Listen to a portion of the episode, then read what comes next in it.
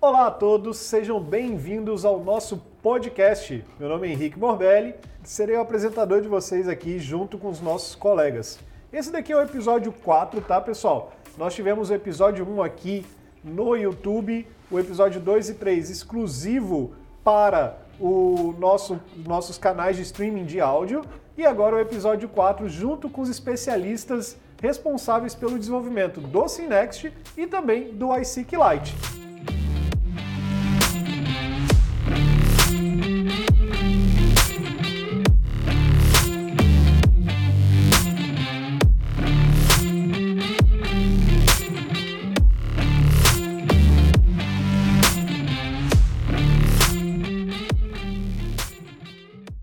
Começar aqui com o meu colega que está aqui do meu lado, Felipe. Boa noite, tudo bem? Boa noite, Henrique. Boa noite, todo mundo. Meu nome é Felipe, eu trabalho no desenvolvimento dos aplicativos da Intelbras na área de segurança eletrônica. Já estou aqui na Intelbras faz cinco anos, sempre na área de segurança eletrônica. Comecei com parte de gravadores, depois fui para a área de projetos e agora estou trabalhando junto com o pessoal no desenvolvimento dos softwares. E aí você é o responsável ali pelo, pelo nosso aplicativo, né? Isso, pelo iSeek e pelo Guardian, que hoje são os aplicativos para CFTV profissional. Legal. Ronaldo, por favor, se apresente aí para a galera também. Boa noite, Henrique. Boa noite, pessoal. Tudo bem? Meu nome é Ronaldo. Eu trabalho já há 15 anos aqui na Intelbras, né? Estou desde o início da área de segurança eletrônica. E Legal. atualmente eu sou líder de, da equipe de desenvolvimento de, de softwares para desktop, né? Então, os SDKs que os parceiros como uh, utilizam, o Synext e outros softwares que a gente vai dar alguns spoilers aqui durante o dia. Legal, legal. E temos aqui também o Douglas. Douglas, boa noite, tudo bom? Boa noite. Uh, meu nome é Douglas, uh, boa noite pessoal. Uh, eu trabalho aí na área de segurança eletrônica dentro da Intelbras há nove anos, sempre trabalhando com CFTV, né? É, eu comecei lá no call center, então atendendo o cliente final, dando suporte técnico, fui evoluindo ali na cadeira, é, trabalhei também no laboratório de aprovação aí de confiabilidade de produto, é, onde a gente fazia os testes de bancada, teste de campo, e aí por último aí, a gente agora está é, trabalhando na equipe de aplicativos, tanto para o iSeek quanto o Guardia também, né? E eu trabalho como Product Owner dentro da equipe, Product Owner e Designer de UI UX. Legal. Product Owner, para quem não, não entende, ele é o dono ali do, seria, entre aspas ali, dono do produto, né? Ele é o responsável por, por estar gerenciando ali junto com, com o Felipe ali a desenvolvimento daqueles produtos, né? Exatamente. O Product Owner, ele, é, ele cuida da regra de negócio e como que o aplicativo ele vai estar para o campo. Então a gente decide que função, que função tem, que função não vai ter, como que ela vai se comportar para o usuário. Então isso é papel meu e do Felipe ali, tanto no iSeek quanto no Guardian, né? Legal. E aproveitando aqui que você trouxe essa, essa uh, essa descrição da, pra gente. E aí você falou ali que você, uh, vocês e o time ali veem as necessidades dos softwares para trazer isso para o campo, para trazer isso para os nossos uh, aplicativos, né? Isso daí, como é que acontece? É feito só dentro da Enterprise ou vocês têm um, um time de teste também, uma equipe ou parceiros que fazem os testes também junto com vocês? Perfeito. A gente é, por eu ter essa bagagem também de é, ter trabalhado no suporte técnico, ter trabalhado no campo, com teste de campo, a gente tem essas parcerias de clientes já selecionados para fazerem os testes, né? E a gente também tem um público que a gente vai tendo aí dentro da, da própria plataforma de aplicativo. Então, lá na Google, lá na Apple, a gente tem as pessoas que se inscrevem no beta, né? Então, eles ajudam Legal. de forma externa a testar os aplicativos. E como é que eles podem se inscrever no beta, por exemplo, a pessoa que trabalha com Android ali, o que quer ser testador beta do iSeek Lite, por exemplo? Perfeito. A gente tem algumas etapas né, de teste e a etapa que o cliente consegue se cadastrar é a etapa de beta aberto, onde a gente já tem uma versão já que a gente chama de release candidate, né? Uma candidata a estar tá virando uma versão para tá todo mundo utilizando e aí ele pode se cadastrar através da Google Play ou através, eu acredito que a gente vai mostrar o QR Code, que também dá para cadastrar pelo iOS, né? Então, só que ele é um teste um pouquinho diferente. Ele usa uma plataforma da, da Apple, se chama Test Flight. Mas na Google Play basta ele procurar pelo nome do iSeek lá na Google Play, ele vai rolar um pouquinho para baixo e vai ter ali participar do beta. Ele Legal. participa ali, ele já consegue testar as novidades que estão vindo, né? Lembrando, né, pessoal, que quando a gente faz um teste beta da, da ferramenta, a gente tem ali possibilidades daquela ferramenta ainda não estar completa, né, Douglas? Exatamente. Até por isso que é uma versão beta, né? A gente quer testar a real função é, já com cenários reais. Então, a pessoa que está se cadastrando no beta, ela sabe que ela está utilizando um produto não finalizado, mas ele está muito perto disso, né? Às vezes, normalmente, às vezes a gente já joga ele direto para produção, que a gente chama, né? Para todo mundo conseguir utilizar. Então, ele está muito bem testado, né?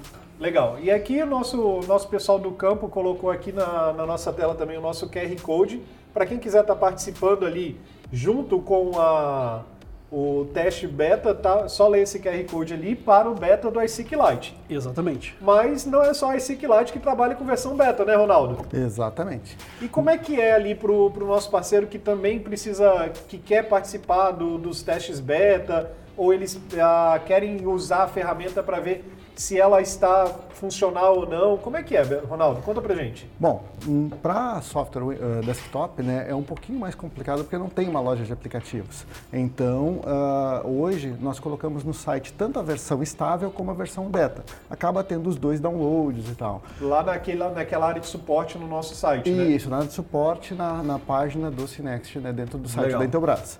Uh, mas acaba gerando uma certa confusão, porque a gente ouve assim, quando vai na feira, quando conversa com os instaladores, pô, mas tem dois para instalar, eu não sei qual instalo e tal. Então agora nós estamos mudando um pouquinho. Desde a Exposec, nós começamos a cadastrar os usuários que têm interesse em participar do, desse programa de beta. Então, se puder botar o QR Code de cadastro. Botar o QR Code aqui para a gente também. Isso. Esse daí já é o QR Code de cadastro para, o beta do, do Synext, né? Exatamente. Então, nós vamos atualizar o site do Synext agora no, durante a próxima semana, porque nós estamos lançando uma atualização grande da, da versão estável, onde vai ter a integração com a conta Intelbras. Espera aí que a Calma. gente já vai falar um pouquinho da conta Intelbras para os nossos colegas que estão aqui conosco. Queria agradecer, antes de mais nada, já vou falar com o Felipe também, a gente tem a participação de muita gente, ó, Nezelino está aqui com a gente, William, o, temos o César, o Márcio, já falei com ele, Paulo Sales, boa noite. Tudo orgânico, uh, deve estar tá ali participando com a gente também. E nós temos ali várias participações e eu já vou pedir pro pessoal, pessoal, quando tiver dúvidas, coloca ali no nosso campo de chat, na, no nosso chat de perguntas, para vocês estarem participando. Agora eu vou chamar o Felipe. Felipe, Uh, uma, uma coisa que, que a gente sempre precisa entender ali no desenvolvimento do, dos nossos softwares é que eles estão em constante evolução, né? E para você ali que está que é, tá junto com, com o desenvolvimento do iSeek, como é que é essa evolução do iSeek? Como é que a gente traz essas opções junto com o aplicativo? Bom, Henrique, a gente vai sempre avaliando a, as demandas do, do consumidor, né, dos nossos parceiros, junto com a equipe da Intelbras, então a gente tem desenvolvedores, testadores, QAs, né, que é a equipe que faz a qualidade da, da aplicação. Nós vamos concebendo um roadmap, né, uma trilha de novas funções e de novas uh, funcionalidades e características ao produto. Então, como, ex como exemplo, eu vou botar a conta Intelbras, né, que a gente vai voltar daqui a pouco discutir.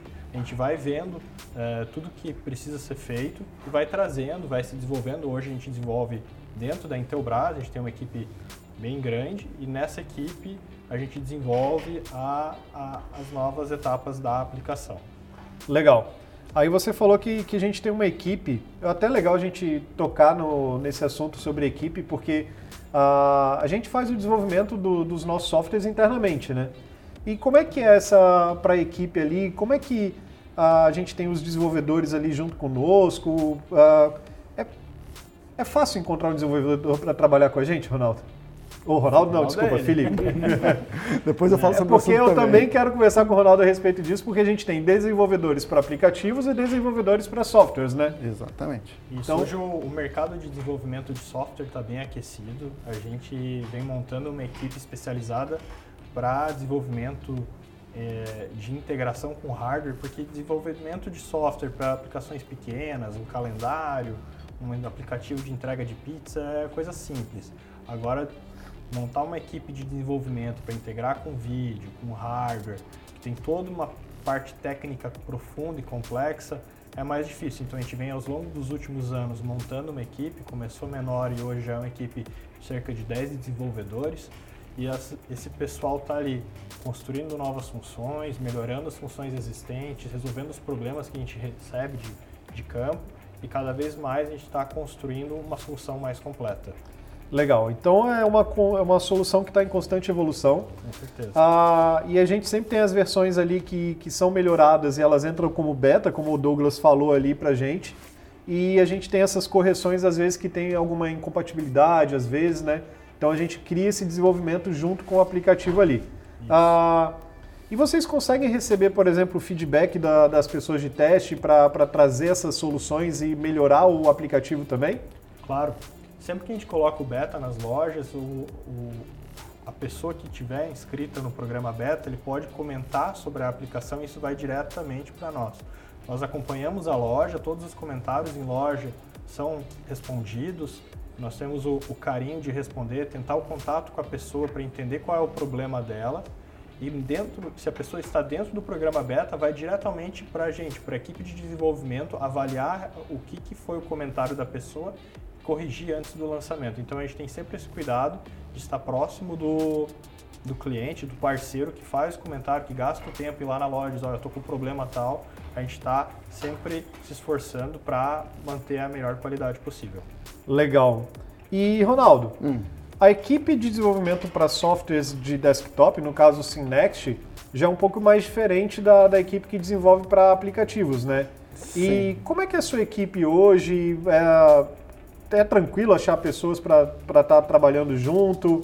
Pra, fala, fala para a gente como é que é o desenvolvimento disso e como é que a equipe se conversa ali. Bom, esse é um, é um ponto bem relevante, né? Porque às vezes uh, o pessoal não tem muita noção do que é desenvolver um software como o Synext, né?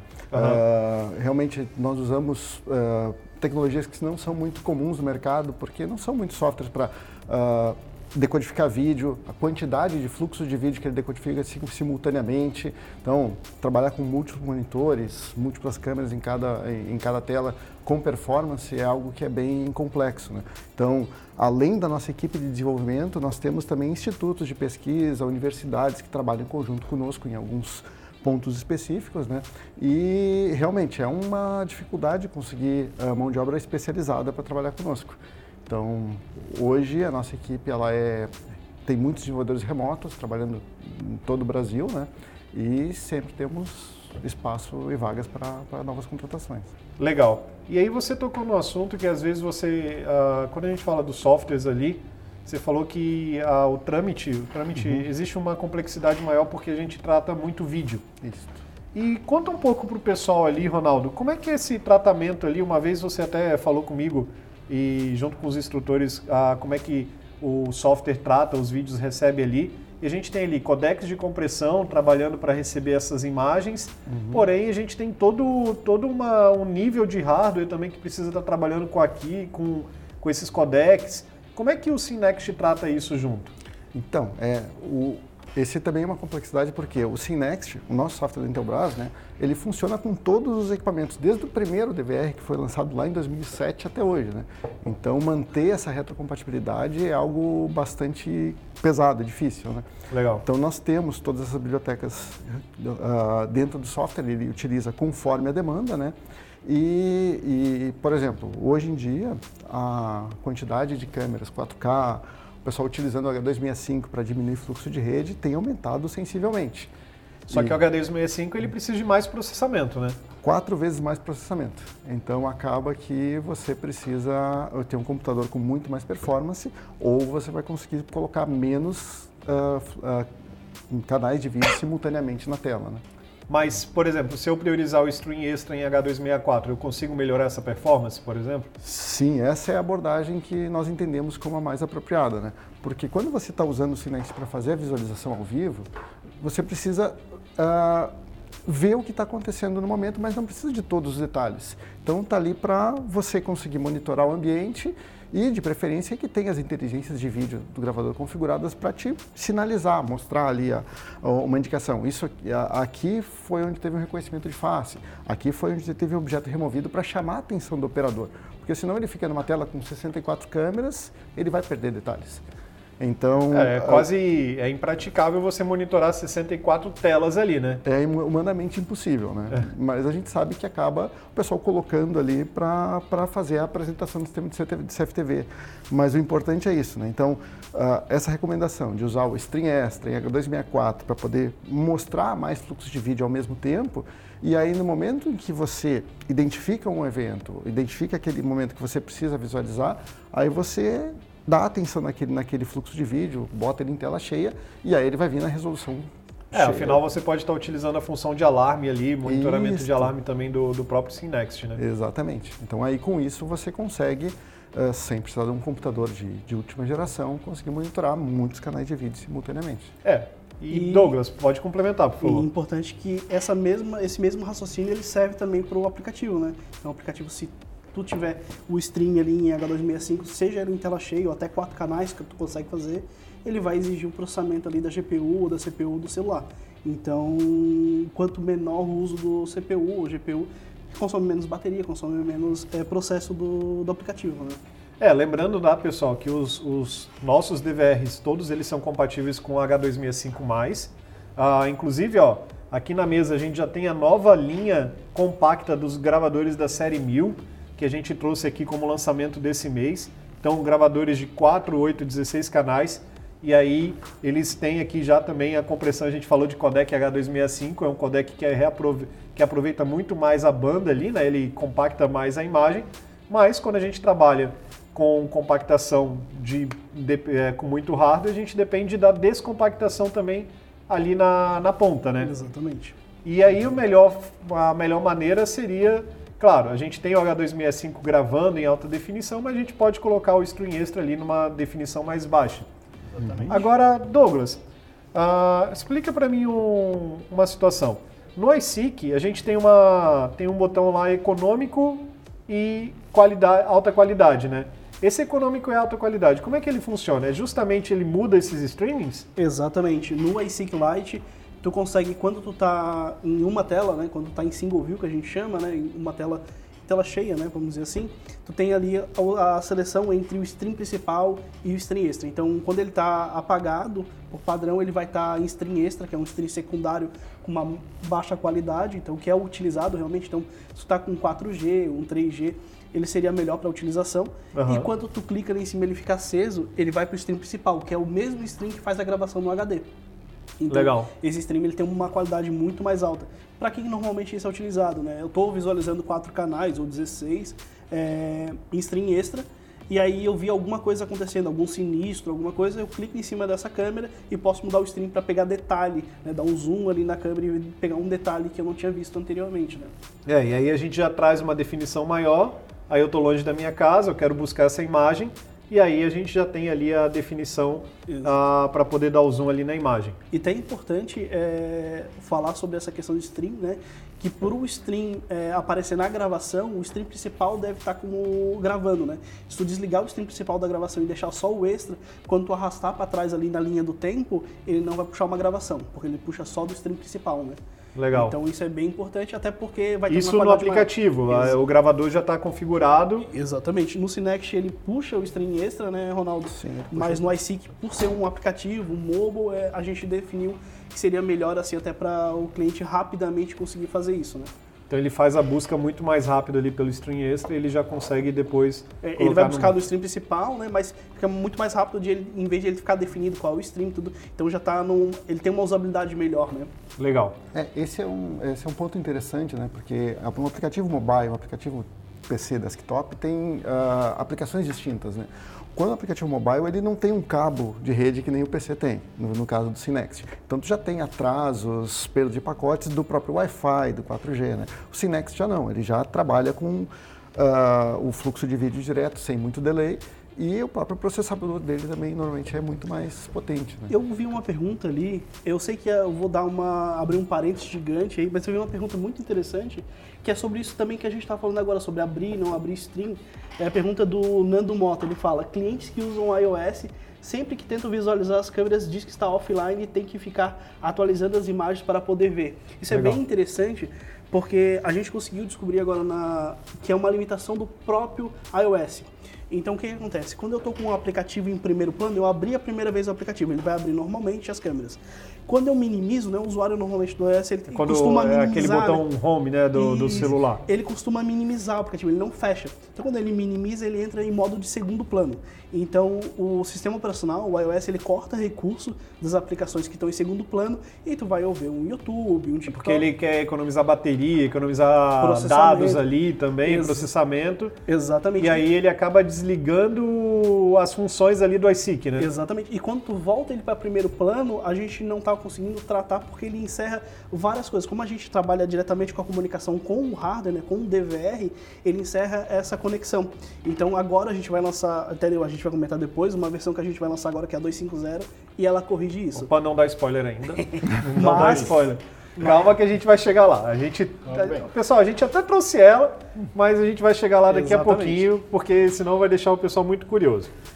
E é legal falar isso, porque é como a gente falou, a, a evolução é constante e sempre quando a gente acha um erro, uma falha, essas falhas são buscadas serem resolvidas o quanto antes, né? Exatamente. E aí a gente já traz a resolução para essas funcionalidades. O Synext, pode falar, Ronaldo. É, eu ia puxar aqui um assunto, né? Porque quando tu comentou com, com o Felipe aqui, com como é que o usuário conversa conosco, ele vai lá, bota comentário na loja e tal. Então, para aplicativos mobile, existe esse canal do, do, do- do Google, da Apple, para fazer isso. No Synext, nós não temos esse canal diretamente porque não tem a loja de aplicativo, não tem essa comunicação. Então, nós eh, fizemos a integração ali na, na tela principal do Synext para chamar o chat do suporte.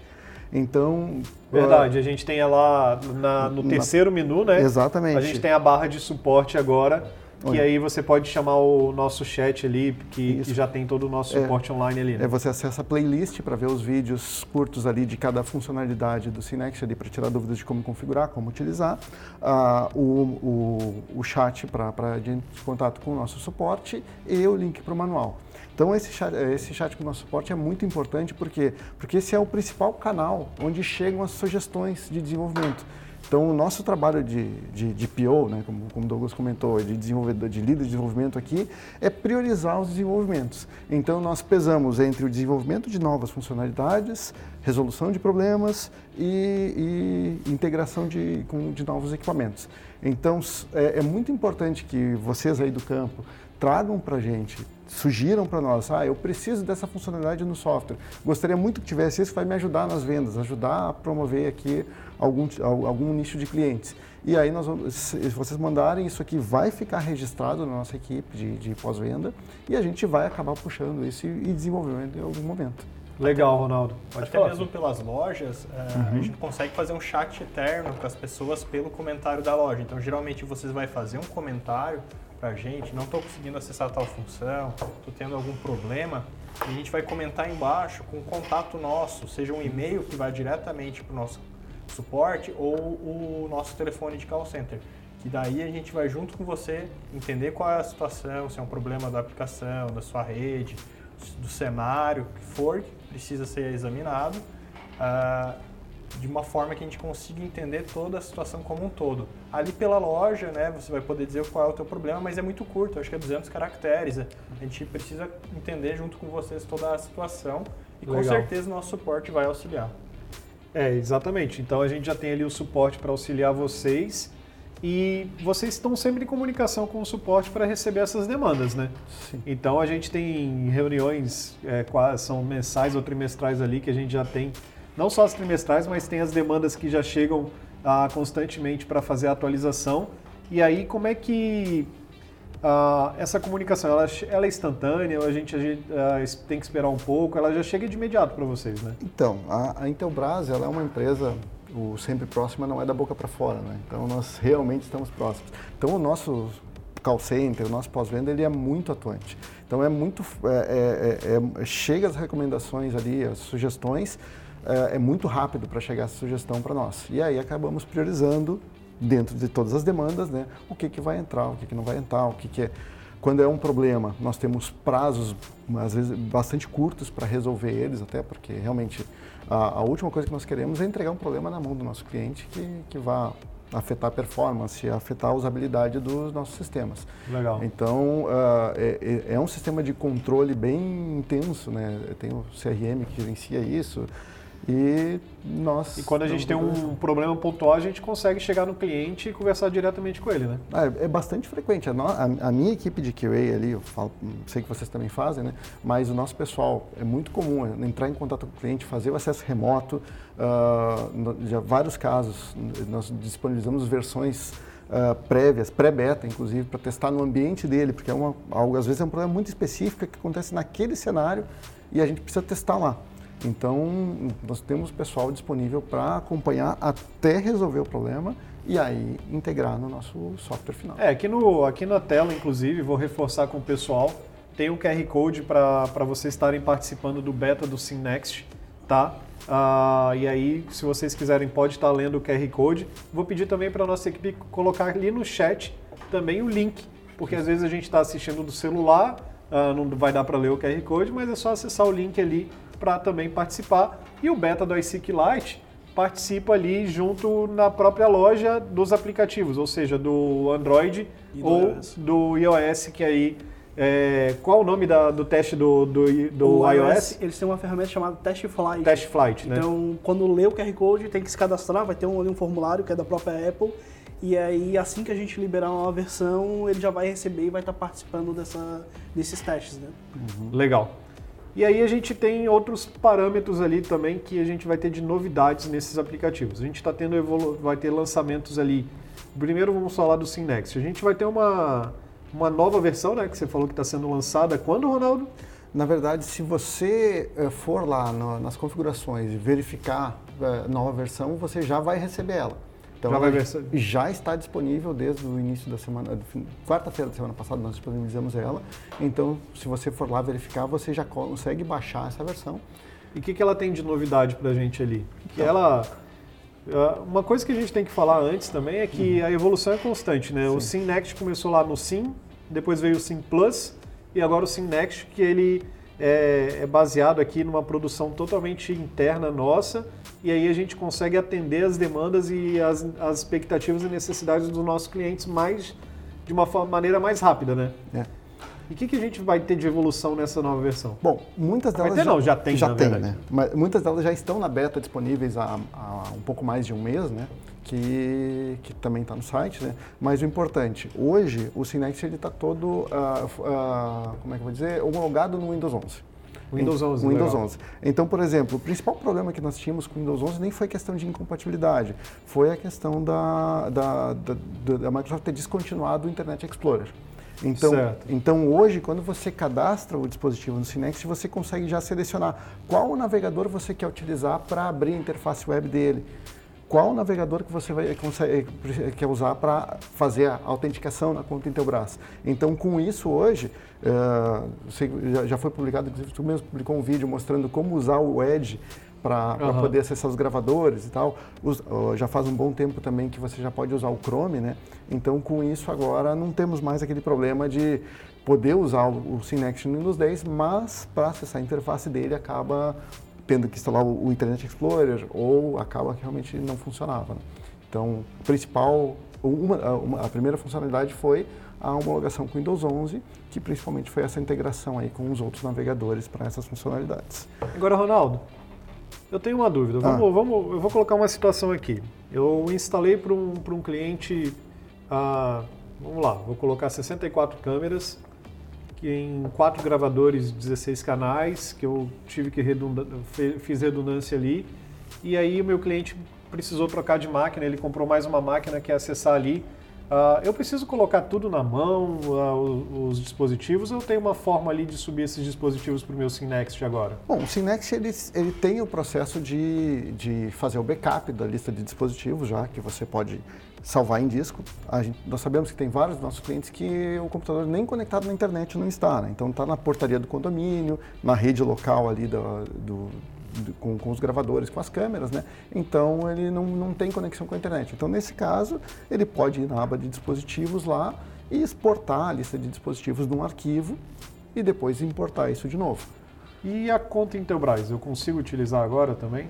Consegue. Uh, esse é outro ponto, né? Nós uhum. tínhamos a conta Intelbras Cloud, né? Ela está certo. entrando em, em, Vai ser desativada a conta Intelbras Cloud. Não é um sistema de conexões, né? O sistema de conexões permanece. O, Cloud, pessoal, o QR Code aqui ó, do, do, nosso dispositivo, ele, vai, ele, continua, ele continua funcionando. Na verdade, é que antigamente a gente tinha um serviço web, né, é. Ronaldo, chamado Intelbras Cloud, que agora ele migra para o conta Intelbras. Como Exato. é que é? Como é que é no Synext a conta Intelbras? Então, é, o, esse serviço web ele era baseado no Internet Explorer, também foi descontinuado, então nós tivemos que, que deprecar ele, né? E aí a conta Intelbras ela veio justamente para substituir. Então, hoje a conta, a conta Intelbras vai ter para o Synext o mesmo recurso que tinha anteriormente, né? Uhum. De armazenar os dispositivos na nuvem. Então você pode, na hora de exportar a lista dos seus dispositivos, ou exporta no arquivo, ou exporta para a nuvem para sua conta Intelbras Cloud. Inclusive, para quem quiser saber como utilizar, a gente tem vários vídeos ali do nosso suporte digital que já trouxe as possibilidades ali de fazer integração ali com a nossa conta Intelbras. Uhum. Lembrando também, pessoal, eu vi ali que vocês falaram do curso, a gente está tendo um bate-papo legal ali uh, do pessoal. Já já a gente vai ler as dúvidas de vocês também. Mas lembrando também que a conta Intelbras é uma conta que ela está sendo desenvolvida para você utilizar em todos os recursos que, é no, que nós desenvolvemos para vocês. Então, por exemplo, você precisa ter acesso ao nosso portal de treinamentos, cursos.intelbras.com.br. Ali você vai ter o acesso à conta Intelbras. Se você já criou um login e senha ali, quando você tiver o conta Intelbras ali do seu Synext, uhum. é o mesmo login e senha. Então não preciso mais me preocupar de ter vários usuários e várias senhas, né? Exatamente. E agora a pergunta que não quer calar. Eu já tenho isso no Synext e eu vou ter isso no iSeek?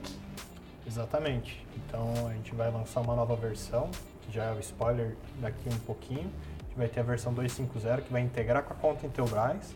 Hoje a gente já tem essa conta Intelbras no Guardian mas o, o iSeek vai receber ela e todos os, os benefícios, né, os benefícios da mesma. Legal. E aí, essa Aí a gente vai chegar no nosso spoiler, né? É. a gente vai chegar tá no nosso spoiler porque realmente é uma nova versão do iSeek, né? Sim. Douglas, como, vai, como que vai ser essa versão pra gente? Então, até, até antes, é, é legal entender o que é a conta Intelbras, como, qual que foi a ideia, porque a concepção dela, né? A gente queria ter uma conta para uh, os aplicativos de segurança. Então, a gente hoje tem o Guard, a gente tem o Synext, a gente tem o iSeek e a gente pensou em ter uma conta única, né, uma conta unificada para essas aplicações e que ela atendesse também já a LGPD. O que aconteceu é que a gente viu que a gente podia escalar ela, isso, né? Escalar ela a nível institucional. Ou seja, a gente tem uma conta única é, no estilo Google, né? É, onde tu tem uma única autenticação e tu utiliza ela em todas as aplicações. Então, hoje a gente está começando com Guardia, Synext e agora no iSeek. O que, que é a conta Intelbras em tese? Né? Ela é uma conta web responsiva, então tu tem um portal para fazer o gerenciamento da tua conta e tu consegue logar nas aplicações. Ela vai tendo evolução conforme o tempo na conta, mas também agora vai ter as evoluções dentro das aplicações. Então cada aplicação vai estar é, tá se integrando com a conta Intelbras. Legal. E aí o iSeek, a, a grande novidade do iSeek dessa versão 2.5.0, que a gente vai entrar em beta também, então quem se cadastrar daqui a pouquinho já vai estar disponível, é a migração para a conta Intelbras. Então, só para a gente entender o que, que a gente tem hoje, né? Na, no aplicativo hoje a gente tem dois modos. O modo local, que é aquele modo que tu consegue adicionar o dispositivo, mas tu não tem sincronia de dados. Então tu não leva nenhum dado para a nuvem. É como se fosse o Synext armazenando apenas nele, né? E a gente tem o modo Conta Intelbras Cloud, que é esse que é diferente do serviço, é um, é um modo de conta onde tu armazena. Então qual que é a ideia de tu ter uma conta Intelbras Cloud? Tu ativando um celular, eu tenho a minha conta, eu passo para ti, tu pode logar também, assim por diante. Ela pode logar em vários aplicativos, né? Legal. Ou eu posso, por exemplo, eu perdi o celular, ou eu vou trocar de celular. Eu só logo com essa mesma conta num outro celular. A conta Intelbras ela vem para substituir diretamente a conta Intelbras Cloud, além de ela já trazer essas novidades de LGPD, conta unificada entre aplicações, né? Então, eu vou poder migrar a conta? Sim. É, é esse... que não adianta eu só ter a conta Intelbras Cloud de um lado e ter uma nova conta aqui sem eu poder fazer a inserção daquele, daquela lista de dispositivos sem de uma maneira manual, né? Eu posso migrar de forma au- automatizada ali. Exatamente. A gente pensou muito como que a gente faria essa migração é, e qual o impacto que a gente teria para o usuário final. Então a gente quis impactar um, um menor possível com ele, né? Então o que, que a gente pensou? A gente vai fazer uma migração voluntária. Então a gente não vai é, forçar o cliente, o usuário. Não vai ser. Então a gente vai ter três tipos ali de conexão. Exatamente. A gente vai ter um modo local. Se ele, Ele se exemplo- mantém, né? Exatamente. Ele vai ter o modo Intelbras Cloud ainda e agora ele vai ter o modo Intelbras. Então, é, o modo conta Intelbras, né? Então, Aham. imagina que eu tenho o meu celular ali, eu tenho a conta Intelbras Cloud é, cadastrada e eu atualizei para essa última versão. O que, que vai acontecer? Ele vai poder migrar. Então, ele vai continuar conectado na conta Intelbras Cloud e vai aparecer para ele um banner. Você quer migrar a sua conta para a nova conta? Legal. Se ele clicar em migrar depois, ele vai ter um alerta falando por que, que, por que disso, mas ele vai poder continuar utilizando ali, né? E se ele quiser migrar, quando ele clicar em migrar agora, ele vai colocar o usuário e senha dele, ou ele vai criar uma conta e logar com aquele usuário e senha que ele criou, e automaticamente vai pegar os dados dele, né, os dispositivos e favoritos da conta Intelbras Cloud e jogar para a conta Intelbras. Então a gente já tem ali as opções e a gente também tem todo um vídeo é, orientando ali as possibilidades do, de como fazer ali a migração.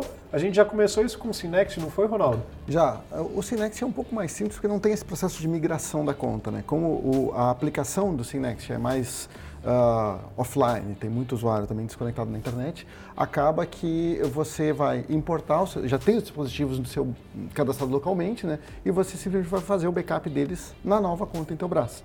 Então é muito mais simples do que no aplicativo hoje, não tem essa sincronização. Inclusive você pode, ah, nessa- nessas últimas atualizações do Synext, a gente ah, melhorou muito a interface de importação e exportação. Então hoje, por exemplo, empresas que têm muitos gravadores, eles podem ter lá 400, 500 gravadores cadastrados no software, que nós sabemos que tem usuários que têm isso, né? Que estão lá na- gravados na conta Intelbras, todos esses gravadores. Eu consigo colocar 500 gravadores no Synext, Consegue botar mil.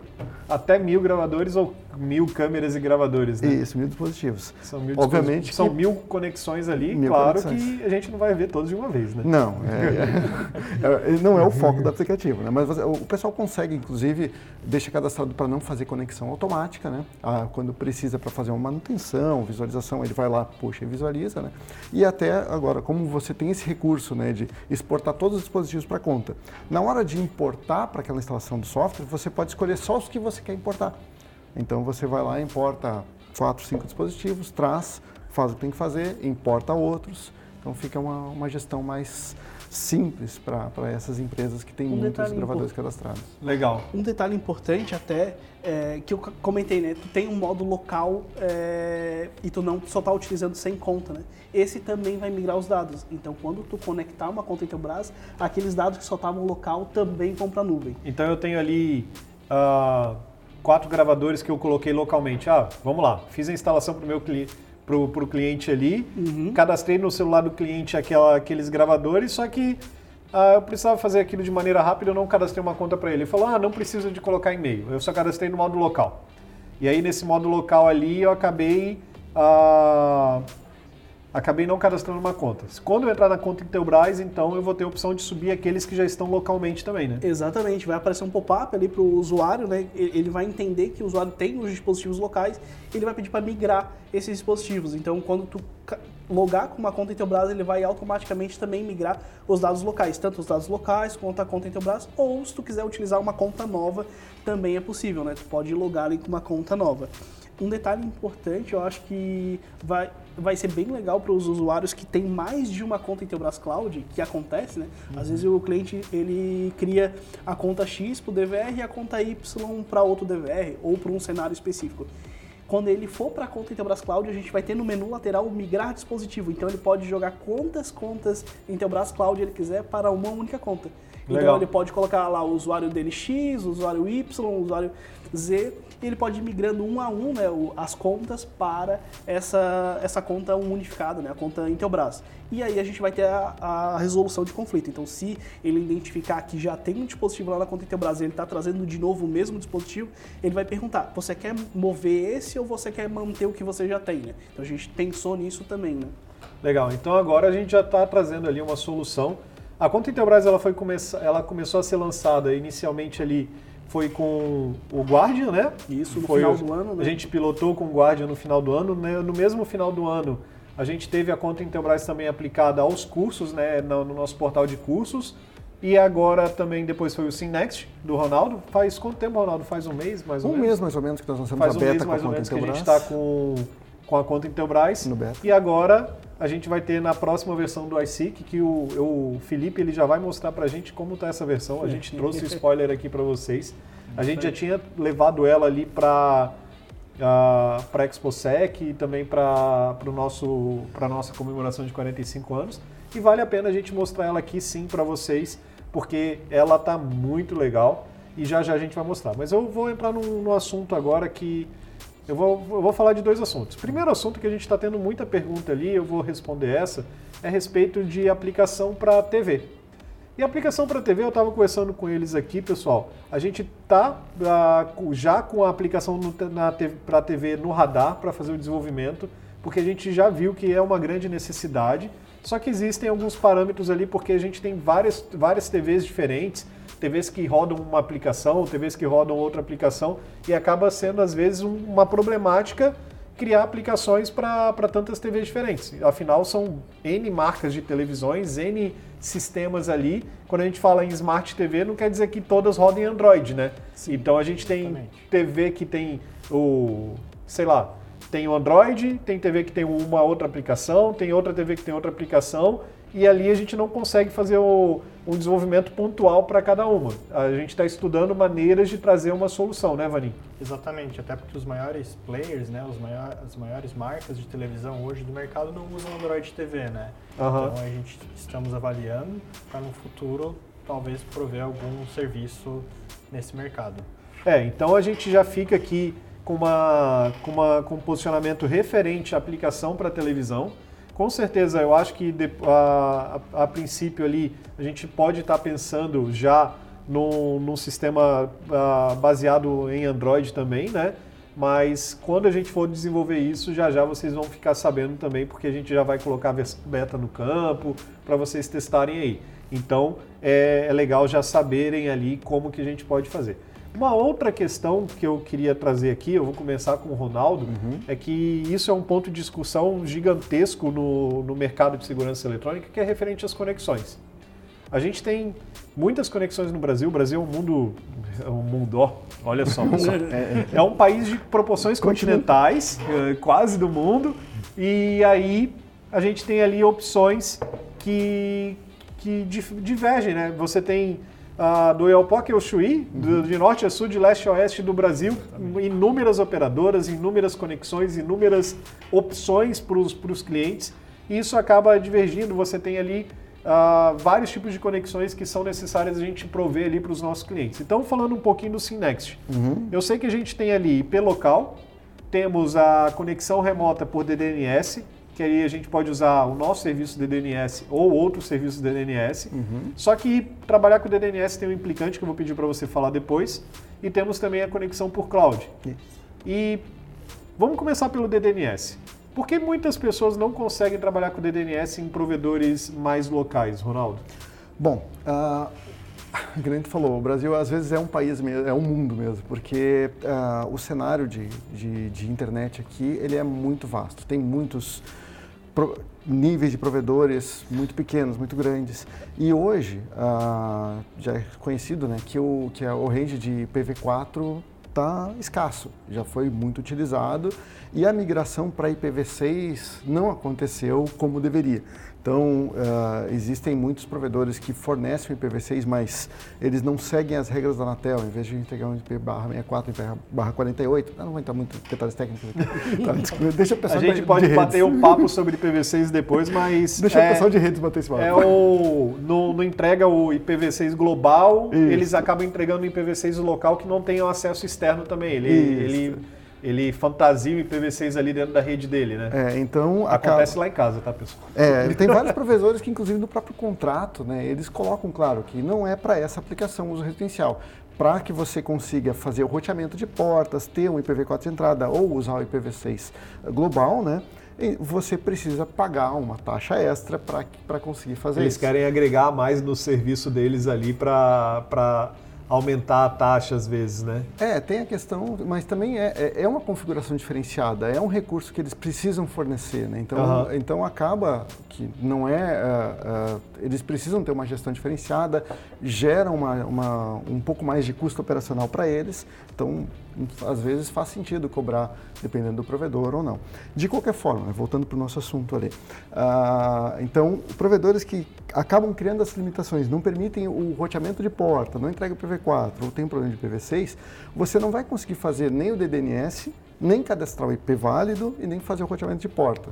Muitos desses casos, inclusive, quando você usar o sistema cloud de conexão, ele não vai nem conseguir fazer a conexão direta que é a ponta a ponta, P2P. Ele vai então, vamos jogar para... Uh, ele não vai conseguir fazer a conexão direta, quer dizer que a gente tem dois tipos de conexão no cloud?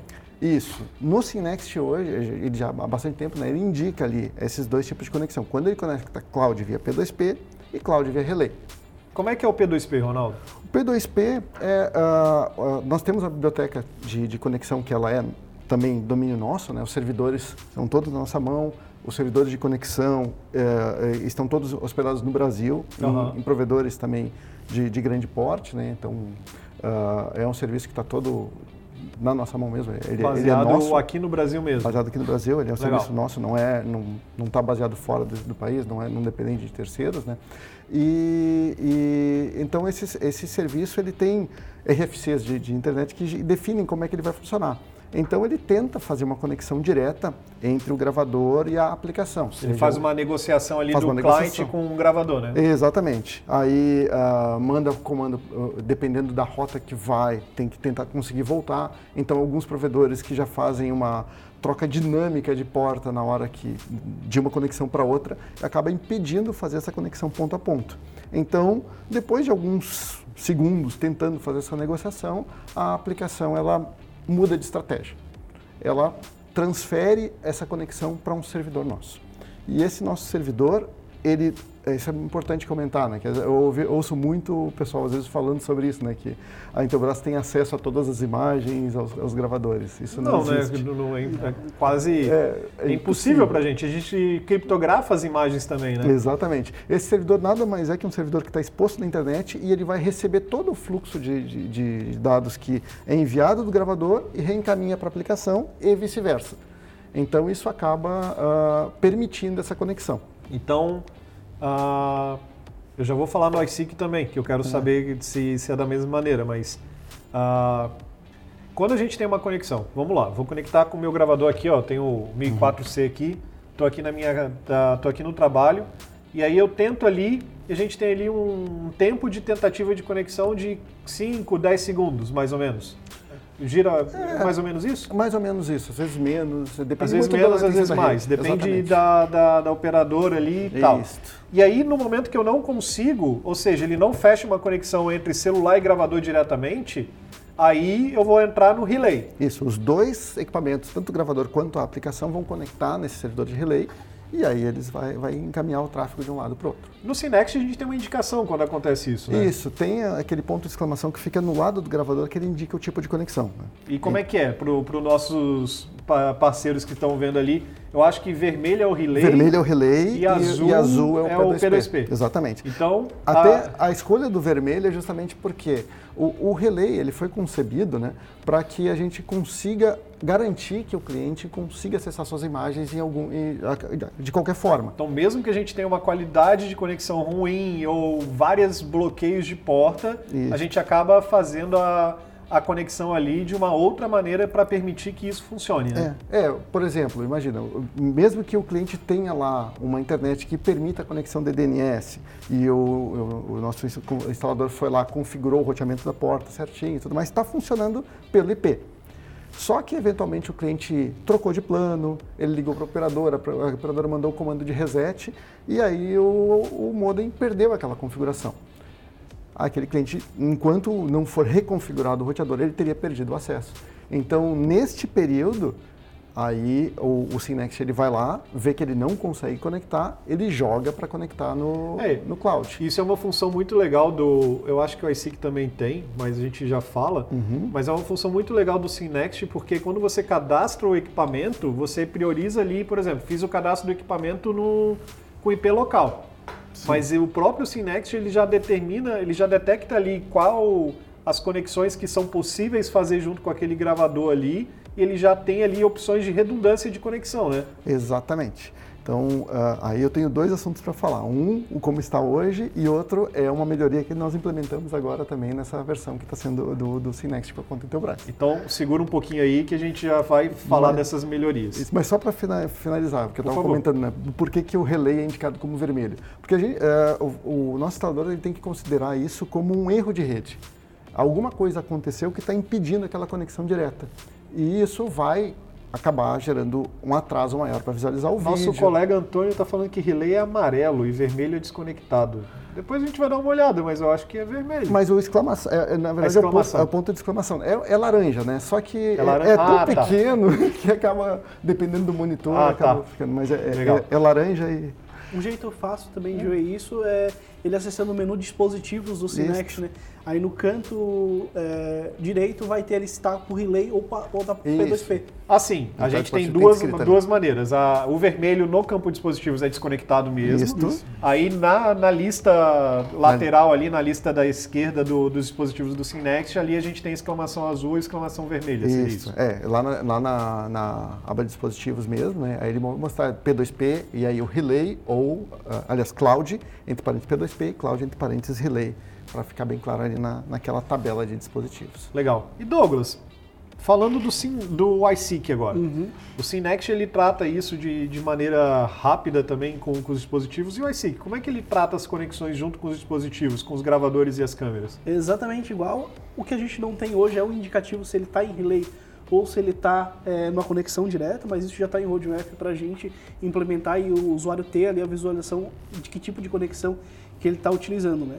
mas ele vai fazer a mesma coisa. Um, um, um, ponto importante né, do relay, na verdade, dois pontos. Né?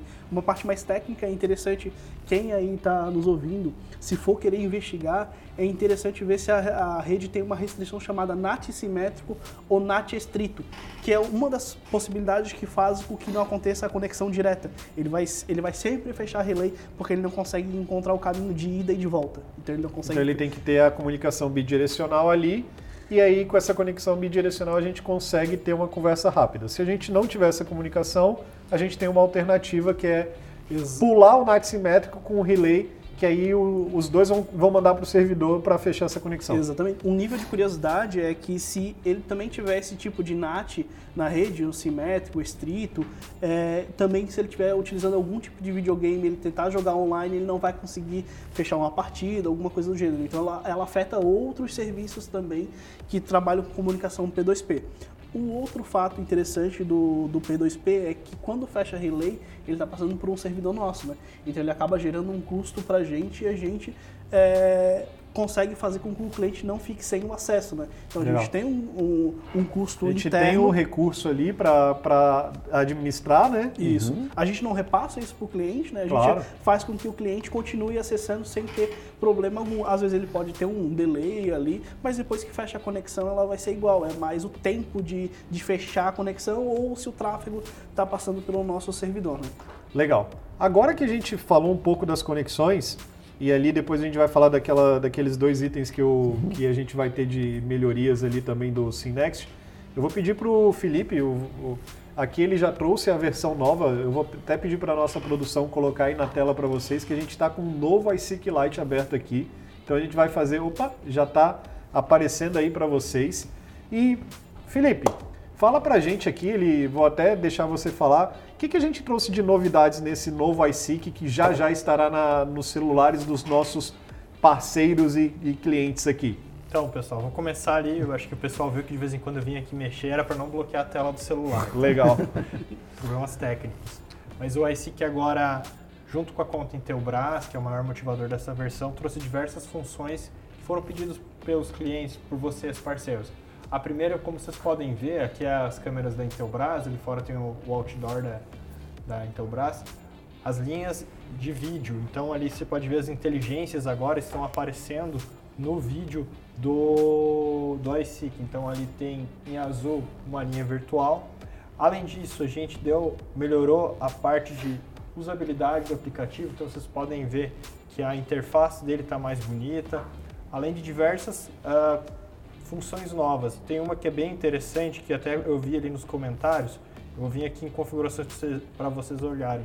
A partir dessa versão, para quem migrar para a conta Intelbras, vai poder configurar o DVR pelo aplicativo. Então você vai vir dentro do menu, vai pegar uma câmera, que são câmeras de teste, então tem os nomes variados, tem uma atenção, mas você vai poder configurar o DVR pelo aplicativo. Olha só, configurações de codec que a gente tinha que fazer diretamente pelo gravador, agora a gente já pode também fazer ali pelo aplicativo, né? Exato. Então já traz melhorias ali de forma remota. Exatamente. Então isso é para melhorar, é para ajudar o, na parte de configuração, né, não ter que ir até o local. Além disso, também foi colocado nessa versão a parte de data e hora, então você vai poder atualizar, corrigir a data e hora dos dispositivos diretamente pelo aplicativo. Legal. O que uh... mais que a gente trouxe de opção aí? Lembrando que o Felipe ele uh, ele está narrando isso também, porque uh, isso daqui vai para os nossos canais de streaming de áudio também. Daqui, o podcast ele vai estar tá disponível nos principais canais de streaming para vocês ouvirem de forma gratuita. E quem quiser ouvir também depois, é só acessar lá o arroba Sou Parceiro Intelbras para ter acesso a esse canal de áudio aqui que a gente está passando. Mas, por favor, Felipe, continue mostrando para a galera o que, que a gente trouxe de novidade. É a primeira vez que a gente está... A gente está dando spoiler. É um spoiler é, bem grande. É um spoiler né? bem grande que a gente está colocando aqui no YouTube, vai estar tá aberto para todo mundo. Então, ah, depois a galera já vai querer saber, opa, quando é que eu vou receber essa versão que eu já, já quero colocar? Exatamente. Tem aqui a parte de migrar dispositivos que o Douglas já falou, então você vai poder trazer diversas contas Intelbras Cloud para dentro do iSeek, né, da conta Intelbras. A aplicação ganhou suporte em diversas configurações, então você vai poder habilitar ou desabilitar a criptografia de vídeo, mudar a parte de configuração, se você quer ou não visualizar automaticamente quando abre o aplicativo as imagens, ver as regras ou não. E estou esquecendo de algo, Douglas? Notificações. Notificações inteligentes. Então, acho que aqui não vou ter nenhuma notificação, mas quando você tiver um DVR que tem a detecção inteligente, né? Esses DVRs que estão aqui na nossa mesa têm. Eles têm também. Detecção inteligente de pessoas e veículos. A notificação já vai vir separadinha, se é uma pessoa, se é um veículo.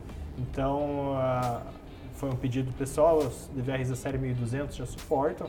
Então, a partir dessa versão, todos os eventos vão vir separadinhos. Se é uma pessoa, se é um veículo, uhum. isso se o DVR suportar. Se o DVR não suportar, vai continuar vindo detecção de movimento normal. Tem legal. mais uma função bem legal, principalmente para o instalador é, que utiliza esse tipo de situação. É, aquele instalador que tem dois IPs, né? Ele não quer utilizar o DNS, não quer por algum motivo utilizar o cloud, mas ele tem o IP principal, que é o que ele utiliza como se fosse o IP externo da rede dele, então o IP Legal. que está chegando no roteador, então ele contratou um IP fixo, mas ele também quer acessar dentro de casa. Ele não consegue quando ele usa o IP fixo em alguns roteadores. Então ele cadastra o IP do DVR.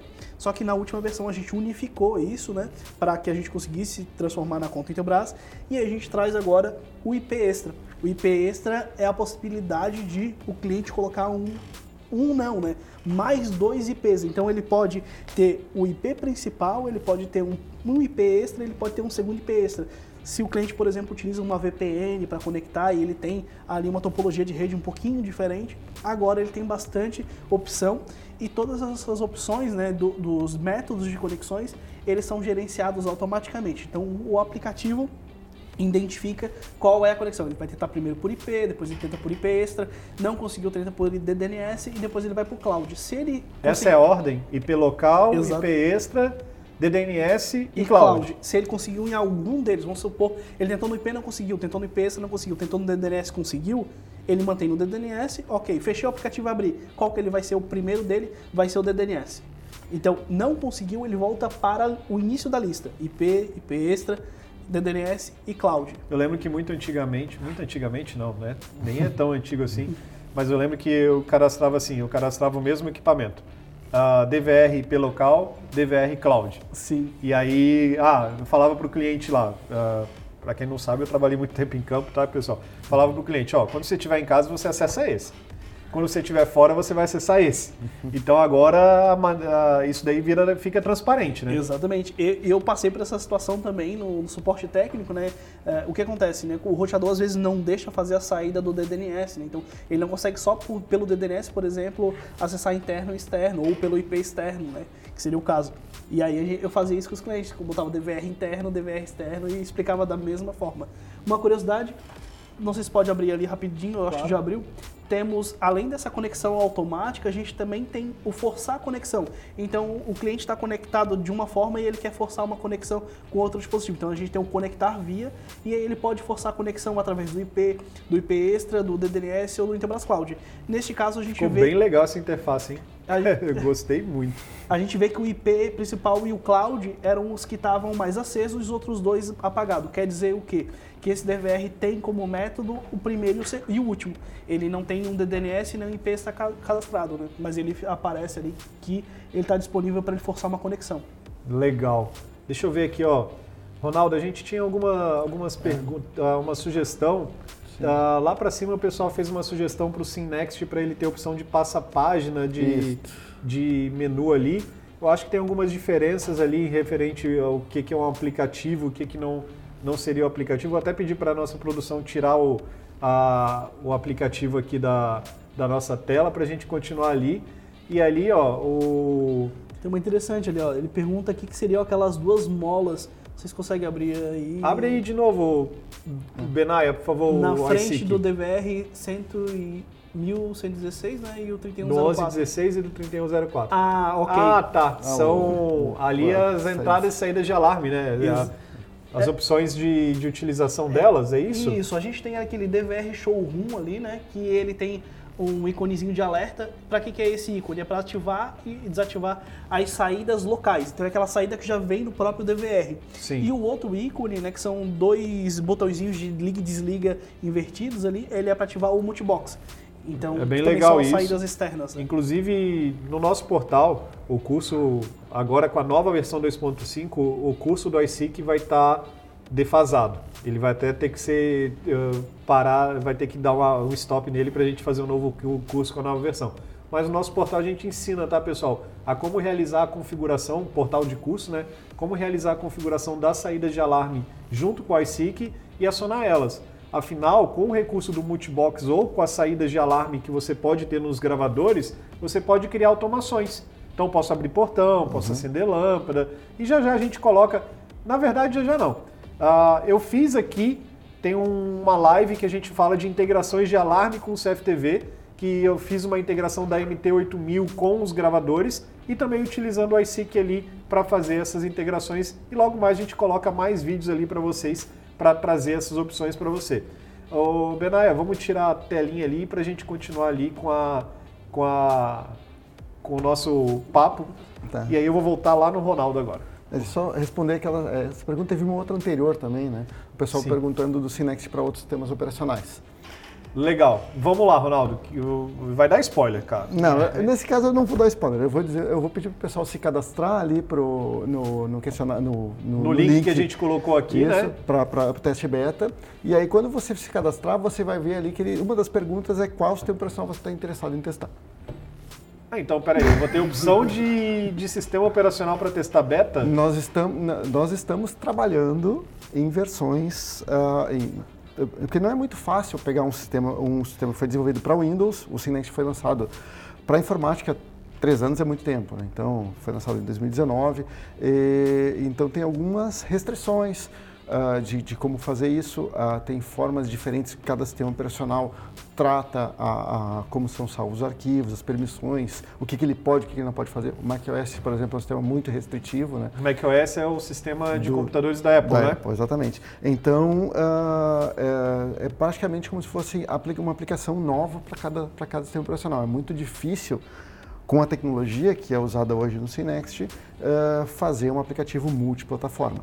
Mas Legal. o que nós estamos pedindo é que justamente o pessoal se, se cadastre para que eh, quando chegar o momento do beta, a gente poder conversar com essas pessoas e trabalhar nessa evolução. Então a gente tem uma luz ali no túnel que vai permitir que as pessoas trabalhem em outros sistemas com, outro, com outros tipos de software. né? Isso, exatamente. Legal. Lembrando, tá, pessoal, que ah, enquanto a gente não tem esse software ainda, todos os nossos gravadores e câmeras de novas versões ali, principalmente as versões LGPD, já estão aptos com interfaces para os navegadores. Então a gente tem ali os navegadores, o Chrome, Opera, Safari, que é da própria Apple ali, ah, o Edge, e a gente tem essas opções. E caso você precise, ah, o Internet Explorer traz mais recurso tal. Então, lá no nosso canal eu já deixei um vídeo como você habilitar o modo IE. É o modo do Internet Explorer junto com o Edge para você estar utilizando outros recursos que talvez você precise estar utilizando ali para a configuração dos aplicativos, tá? E ali temos a pergunta do André da Arceg, está participando com a gente. Legal, André, seja bem-vindo aqui, ah, perguntando de DDNS do IPv6. André, eu vou, vou até responder essa. Eu estava conversando com o pessoal, a gente já está estudando essas possibilidades. Acontece que o IPv6, ele, de maneira, na, na sua maneira genérica, ele já é compatível com os nossos equipamentos. Então, pegar a string do IPv6 ali, quando o equipamento está no IPv6 global, ele já consegue fazer a conexão. Ronaldo, consigo colocar o IPv6 também no Synext? Sim, consegue. Consegue, então eu posso pegar a string que o meu equipamento pega ali. Ah, se eu tiver um gravador lá no Japão, pego a string IPv6 dele, coloco no Synext e já conecto. Exatamente. O, o no campo IP, ele aceita, no Synext aceita tanto IPv4 quanto IPv6. A gente sabe que a string ali, o tamanho da, da- dos dígitos do IPv6 ele é bem grande, Bem né? Ele, grande. ah, afinal, ele é quase. Não vou falar que ele é infinito, porque ele não é, ele acaba também, mas raramente ele. Ele, cara, eu, eu falo que o pessoal pode dar IPv6 de balde agora, né? Enquanto o pessoal é, mendigava o IPv4, o IPv6 assim, você pode falar, ah, toma um barra 64 aqui, fica com um monte logo, porque ele pode ter ali. E o iSeek? A ISIC também já é compatível com o IPv6 e tanto nos, como nos campos ali de IP principal, IP extra e IP extra 2 vão ser compatíveis também. Legal. Então, pessoal, a gente já tem essa possibilidade e o DDNS, na, na verdade, ele só vai ser. ah, eu já vi alguns serviços que faz DNS de IPv6, mas é, ele só faz agora, ah, coloca um nome para você diminuir um pouco a string ali, para você ter um nome na cabeça, né? Ah, é bem legal. Pode falar, Douglas. Tem uma outra pergunta ali do Jefferson Sabino. A cerca virtual também vou conseguir visualizar no app? Sim, vai, vai aparecer ali naquelas inteligências no canal e também vai ter as notificações de IVS, né? Se é cerca ou se é linha e se é uma pessoa ou um veículo que passou. Claro, com os DVRs compatíveis, mas também já vai aparecer as notificações dessa forma. Olha só, o, o 1004 compacto ele já tem detecção inteligente de pessoas e veículos, então ele vai ser compatível também já com essa nova versão do iSeek. Vai, vai receber certinho. Você vai configurar o DVR na hora de instalar ele para que esteja com a inteligência ativa, né, de detecção de pessoas ou veículos. E o aplicativo, se botar para receber a notificação, vai receber. Senão você vai assistir na tela do aplicativo aquele quadradinho que esses DVRs de detecção inteligente fazem quando a pessoa passa. Você também vai conseguir ver pelo aplicativo. Legal, então ali. ah, então aquela marca que o próprio DVR faz, o algoritmo do DVR, ele detecta ali pessoas, a gente também vai poder ver diretamente no aplicativo. Exatamente. Legal. Ronaldo, Tinha uma outra pergunta ali, Pode eh, falar, que ele perguntou sobre a questão do, do passapágina no Synext, né? sim, sim, É, verdade. Comentou ali, eu, eu, a, a- aplicações têm usos distintos, né? Então o Synext, o, o- ele não tem um touch, né? Não é, não é tão fácil a usabilidade quanto num celular. Então hoje o Synext ele tem ali o, a- o plano e as visualizações, favoritas que podem atender essa demanda. Teria que entender um pouco mais se depois quiser mandar uma É, mensagem. o pra ele. plano de visualização, ele é o antigo Tour, né? Nesto. Ah, vou até falar que ele é o módulo 16 do curso do Synext que a gente tem ali no, no nosso curso online dele. Então a imagem está um pouquinho defasada, a gente não tem a terceira linha ainda, mas as funcionalidades como um todo ainda estão ali funcionando. Então vale a pena também. Estou fazendo merchan do curso ali É, para claro. vocês assistirem. E aí, para vocês participarem ali. Mas a gente vai falar agora daqueles dois itens que você falou de melhoria do, do Synext, né? Que a gente, que a gente pediu para guardar. Tem a, a opção lá de conexão do, da conta, como é que Isso. vai ser? É, inclusive, o, o como nosso, os nossos times aqui, o time de, de mobile, o time desktop, trabalham muito juntos, né? A gente Sim. tem uma comunicação direta ali, né? Vocês trabalham numa mesa assim, um olhando para o outro ali, né? É, e, mas como tem time remoto também, na verdade está todo mundo sempre se conversando ali, né? E a gente está tá bastante alinhado agora. Então, essa atualização do iSeek nós fizemos muito juntos para não ter divergência, não ter incompatibilidades. Então, hoje, na conta Intelbras, por exemplo, a, a mesma lista de, de, de IP, IP extra que, tá, que o, mostrou, o Felipe mostrou ali no, no iSeek, é a forma hoje como você consegue cadastrar no Synext. Só que as aplicações são distintas, que era o que eu estava falando. Então, no Synext, você vai ter o IP extra. Mas dificilmente você está com um notebook que você vai levar para fora da rede, voltar para a rede. Não é essa aplicação do software. Então, quem nos pediu esse recurso do IP Extra foram empresas que querem ter um IP de backup. Então, num cliente onde tem dois links de internet, caiu um, ele continua conectado com o DVR pelo outro link, então ele consegue utilizar esse campo IP Extra para cadastrar pra fazer o IP uma conexão direta ali, né? Exatamente. Então, uh, o, o, isso, o spoiler o Douglas já tinha dado, né? Então, é, essa, uh, essa aplicação para permitir um link de backup. E um detalhe importante, né? Uh, no Synext, a partir de, de agora, para você usar a conexão Intelbras Cloud, você precisa estar com uma conta Intelbras conectada. Essa foi uma requisição de clientes corporativos, bancos, grandes empresas, né? porque eh, em muitos casos eles não querem ter nenhuma comunicação com a internet e, e o software ele sempre ia fazer essa tentativa de conectar via cloud. Então, hoje, esse recurso da tela que, de cadastro que, que, o Felipe mostrou ali, que você habilita e desabilita manualmente quais os meios de conexão você quer que o software use, então você pode não conectar a conta Intelbras ou desmarcar a conexão da Intelbras Cloud. E aí ele vai usar só os, os campos que você deseja para fazer essa Legal. conexão. Vou responder uma pergunta do, do, nosso colega Jailson. Ele falou: agora é possível ver a senha de acesso, porque a gente tem ali o, a função do olho para ver se a gente está digitando a senha certa ou não. Ah, como eu posso fazer para que ela permaneça sem que o condomínio saiba qual é?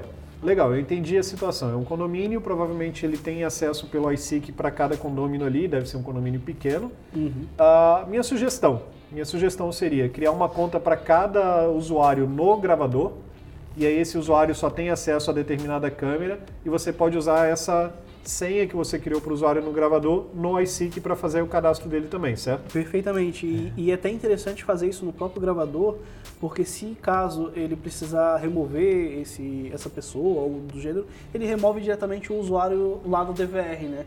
E isso. senão a pessoa já tem o acesso, tudo. Então, fazendo isso no próprio é, DVR... Não, não dá para dar o usuário admin pro, pro, é. pro cara ali também, para ele fazer uma alteração, né? Exatamente. Então ele pode criar lá apartamento 102 sem apartamento 102 2020. Uhum. E aí ele cria ali o usuário, lembrando que você pode ter, se eu não me engano, são 128 usuários ah, de contas ali que você pode ter e, e, o gravador ele permite 128 conexões simultâneas, uhum.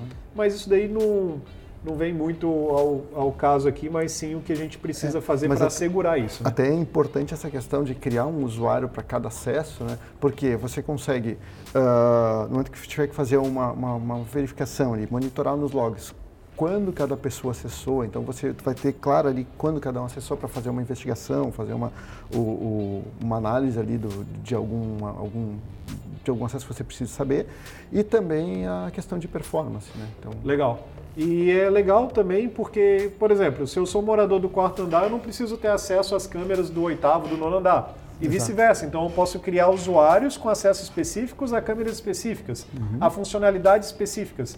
E dessa maneira eu tenho ali já um controle de acesso e uma especificação correta ali para eu, cara, ó, já que eu não vou trabalhar com uh, um sistema muito mais sofisticado, eu vou, vou regular dessa maneira e ali eu não tenho usuário de mim para o morador. Então eu garanto isso, né? Uhum, Fica muito sim. melhor tanto para o SimNext, se eu, eu posso fazer isso também, quanto para o iSeek Lite eu posso estar colocando isso, né, Vani? Claro, até porque as aplicações elas vão evoluindo, né? Vão ganhando mais funções e você poder limitar o acesso, né? Deixar que o usuário tenha apenas o acesso, a visualização, a gravação e não a editar, configurar o equipamento é, é essencial para evitar que aquele usuário que não tem conhecimento do que está fazendo acabe por desconfigurar o equipamento. O Jorge sei que está pedindo o Synext para Mac. O Jorge, o Ronaldo falou aqui um pouco antes, tem o nosso link do beta para você participar ali e você coloca ali que você quer participar da versão beta quando a E gente marca os tiver tempos ali macOS. a macOS para você receber depois o link ali da, da versão beta. O Marcos Oliveira, mandar um abraço para ele também, conheci ele lá na ExpoSec, obrigado pelo abraço, Marcos. Ah, alguém tem O mais Jason, dúvida? ali, o Jason ali tem uma pergunta, eu acho que é, quando eu comentei que no Synext precisa da conta Intelbras para fazer a conexão cloud, aí ele perguntou ali se, se pode cadastrar o dispositivo somente se tiver a conta Intelbras. Ah, você pode cadastrar o dispositivo sem, mesmo sem a conta Intelbras. A questão é, se você vai conectar utilizando o Intelbras Cloud, precisa ter uma conta Intelbras vinculada àquela instalação do Synext. Se você não tiver, você continua podendo conectar via IP, DDNS diretamente no gravador. Mas se for utilizar o Intelbras Cloud para conexão, aí você precisa ter a conta Intelbras vinculada. Legal. Então, pessoal, Tem mais um Pode detalhezinho. falar, Douglas. A gente acabou passando, né? Que ia ficar com uma novidade. É, que a gente estava comentando daquele problema do iOS, do segundo plano. Ah, tudo. sim, por favor, fala pra gente. O pessoal falou um tanto ali do iOS que bloqueia ali Exatamente. quando entra no segundo plano. Então fala pra gente, Douglas, o que, É. que vai vir de novidades pra gente melhorar isso? Essa versão ela tem bastante mudança na questão de conexão, então a gente conseguiu melhorar bastante tanto a conexão dos IPs e DDNS, mas principalmente do Intelbras Cloud, que hoje era o que mais chamava atenção ali, né? Aham. É, a questão do iOS a gente também conseguiu resolver, então essa versão 2.5.0 vai resolver.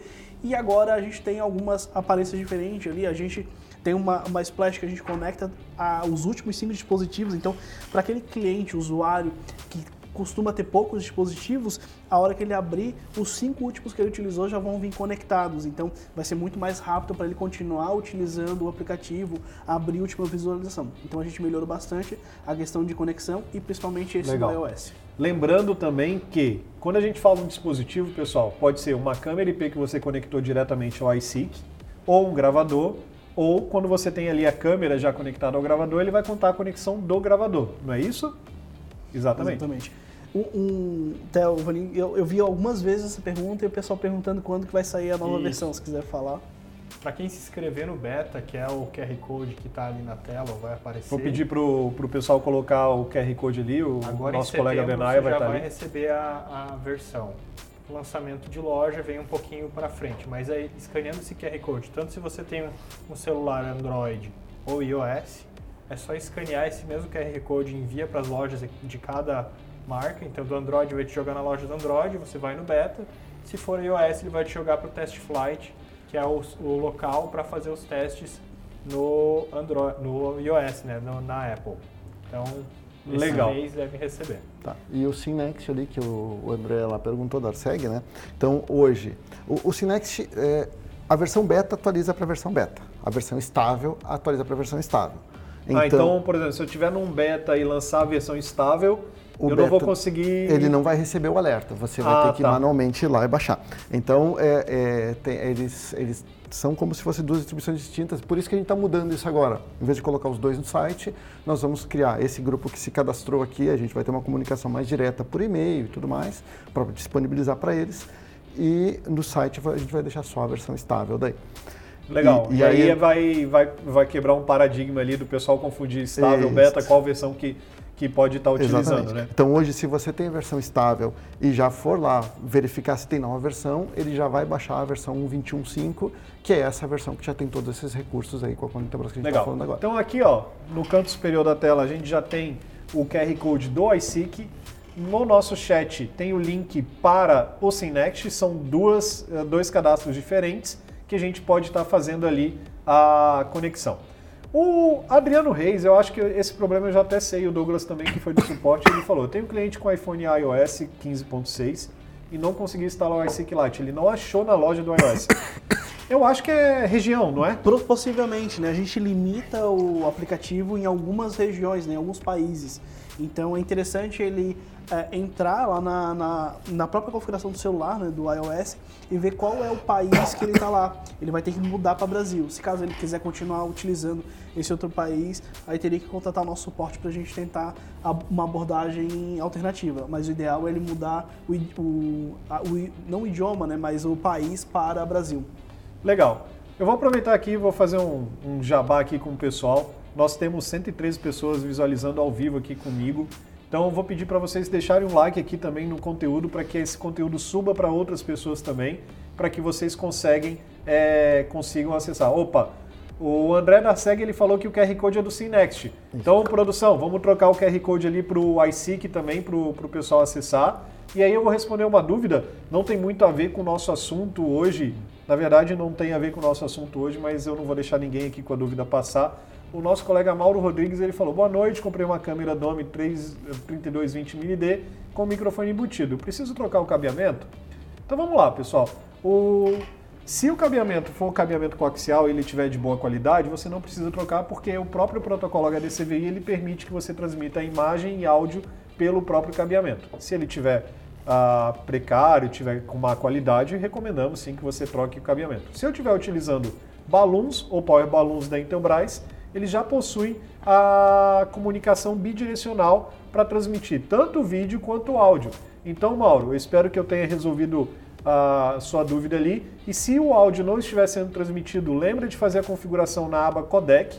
Tem um vídeo meu aqui mostrando justamente essa configuração com a câmera 3220 mini D. E também no menu OSD da câmera você pode ativar ou desativar o microfone. Então, se ele estiver desativado, não vai estar funcionando ali. Então já deixa ali também para o pessoal para você sanar suas dúvidas. Beleza, Mauro? Se for isso ali, coloca aí no chat para a gente ter respondido sua dúvida. Pessoal, antes da gente finalizar, queria que vocês deixassem algum complemento ali, se precisa deixar algum complemento, do, complemento referente ao iSeek. Douglas, quer falar mais alguma a coisa? A princípio não, é, acredito que Uh, se o pessoal não conseguir se cadastrar, não sei se o QR Code vai estar na tela, mas pelo menos se cadastrem lá na beta aberto. É só entrar na, no, na Google Play e clicar lá no participar da beta e também vai estar sendo liberado aí dentro de algum tempo. É, primeiro a gente vai liberar para essas pessoas é, específicas e depois a gente libera para o beta aberto, né? Mas Legal. eu acredito que é só isso. Você, vamos lá, o pessoal quer saber. Eu vou perguntar porque eu estou aqui mesmo. Tem uma ideia de prazo para a gente liberar o beta aberto para a galera? O beta aberto, ele depende muito de como for agora o beta fechado, né? Mas a gente imagina colocar um que prazo, um prazo... De dentro de duas a três semanas a gente iniciou o lançamento do beta aberto. Então Legal. essas pessoas que estão no beta aberto, Android já vão estar recebendo. Legal. O Android sempre vem antes do iOS porque tem, tem uma diferença ali do, é. do iOS ali para fazer aqueles testes. A Apple é um pouquinho diferente a, a comunicação com eles, né? Exatamente. O lançamento em produção, né, o lançamento é, das duas aplicações, ela acontece em conjunto. Mas Legal. do beta, é, por causa que o test flight ele limita a gente, né, a plataforma da Apple limita a gente a deixar público, então aí o do Google é acaba a gente tendo mais pessoas testando. Legal. Ronaldo, Synext. Vamos lá. Que, qual vai ser o futuro do Synext? Eu sei que a gente falou, deu um spoiler do iSeek, mas eu sei que a gente trouxe spoiler para a ExpoSec e a gente não falou dele aqui. Pois então, é. para a gente finalizar, vamos falar o spoiler do SimNext também, o que, que a gente vai ter de legal nele. Então, uh, realmente, a gente acabou falando do lançamento agora da Conta Intelbras, né? Uh, esse grupo de beta, a previsão é que agora em um mês, né, 30 dias, a gente disponibilize aquela versão que nós mostramos na ExpoSec. E como é que é essa versão? O que, é que ela tem de novidade para a galera? Então, o, uh, ela vai trazer, uh, ela está melhorando a integração com as inteligências de vídeo dos gravadores. Então, Legal. Então, por exemplo, nós estamos colocando na mão do usuário os recursos de busca para esses eventos especiais. Então, a gente mostrou lá na ExpoSec, quem teve lá, o André Darceg deve ter visto lá também, né? Uh, o, se você o gravador está gravando ali, está fazendo reconhecimento facial das pessoas que passam no corredor do prédio ou no acesso à piscina, vamos supor. E aí você quer saber, ah, eu quero saber quantas vezes o morador do apartamento X foi, passou por essa câmera. E aí você pega a foto do morador, e manda o gravador procurar naquele período de tempo quantas vezes aque- a- aparece. Eu posso pegar uma foto que alguém pegou pelo celular, fazer Isso. a busca ali. É a mesma função que eu já tenho nos próprios gravadores de busca por imagem. Exatamente. Legal. Então a ideia é que a gente coloque na mão do operador do software esses recursos de busca, para que ele realmente comece a usar esse recurso. Então, ele comprou, você comprou um gravador que tem o recurso, mas em muitos casos, num condomínio, você não vai usar a interface direto do gravador. Você precisa estar ali no computador e conseguir utilizar isso. Então, ah, isso vai trazer para a mão do operador ali, para a mão do, do, do síndico, para a mão do, do, do, do- do- dono do equipamento é, ali. dono do equipamento, é, qualquer um pode usar isso, né? Para que ele consiga usar melhor esse recurso. Então, ele vai aproveitar muito mais o equipamento, vai, vai, vai ter as informações que ele precisa na hora muito mais fácil, do que ter que ficar lá analisando o vídeo 8x e esperando ali até a pessoa aparecer. Legal. Lembrando que a gente tem soluções de gravadores inteligentes com reconhecimento facial a partir da série 3000 de gravadores. Então, o IMHDX 3004, 3008. Ah, perguntaram sobre o 32 canais. Eu não ia falar muita coisa, mas já já a gente vai ter solução 32 canais, não vai demorar muito. Então, ah, já está no. tá praticamente saindo do forno ali. E, E- ali os 32 canais que todo mundo estava precisando ali, a gente já vai conseguir atender também vocês. Tá, e Henrique, só ah, o- também comentando o quanto é importante o pessoal ah, usar ali cana- o canal do, do, do chat para dar sugestões para o Cinext, né? Legal. Pode Ah, falar, por favor. O Cinext, na época da pandemia, nós criamos aquele recurso de fazer a live. Tá. Sim, lembro. para fazer o, a live para os canais de streaming, YouTube. YouTube, eh, Twitch, Twitch. Facebook Legal. e, e até para o próprio Teams dá para fazer, né? A- naquele momento a gente, da- o nosso time de desenvolvimento parou e pensou, o que que nós podemos fazer para entregar mais al- algum recurso que seja útil para o pessoal nesse momento, que era um momento bem, bastante difícil, né? Aham. E, e aí a gente acabou criando isso porque era uma grande dificuldade do pessoal conseguir ah, ah, ah, publicar um vídeo e tudo mais com os equipamentos que eles tinham em casa.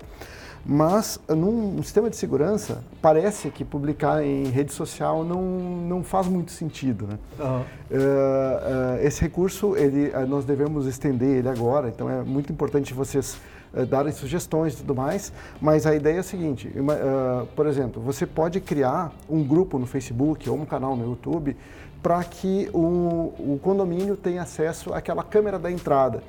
Então, todo mundo pode, sem precisar ter o acesso ao gravador, entra ali no canal do Facebook e vai ver lá, ou receber uma notificação quando inicia a live, para ele ver o que está acontecendo lá na portaria.